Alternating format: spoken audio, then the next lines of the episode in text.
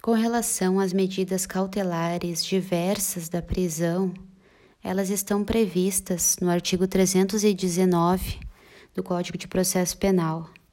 Entre elas estão o comparecimento periódico em juízo, no prazo e nas condições fixadas por o juiz, a proibição de acesso ou a frequência a determinados lugares, tendo em vista as circunstâncias do fato delituoso, a proibição de manter contato com determinada pessoa, a proibição de se ausentar da comarca, o recolhimento domiciliar à noite e nos dias de folga, quando o acusado tiver um trabalho e residência fixo, a monitoração eletrônica e a fiança nas infrações que permitem.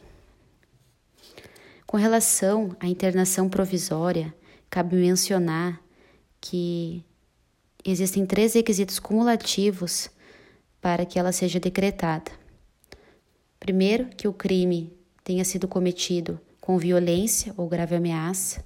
Segundo, quando a gente for inimputável ou semi-inimputável.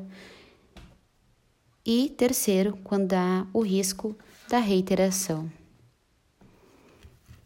dessas medidas cautelares, é, da proibição de se ausentar do país, vai ser intimado, indiciado ou acusado para entregar o passaporte no prazo de 24 horas. Elas podem ser aplicadas de forma isolada ou cumulativamente.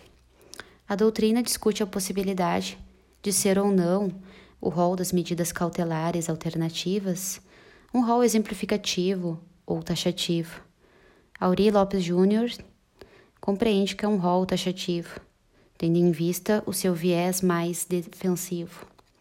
De outro lado, o Superior Tribunal de Justiça compreende que se trata de um rol exemplificativo, possibilitando é, o juiz criar outras medidas cautelares que se encaixem ao caso concreto por exemplo, o tratamento para dependentes químicos.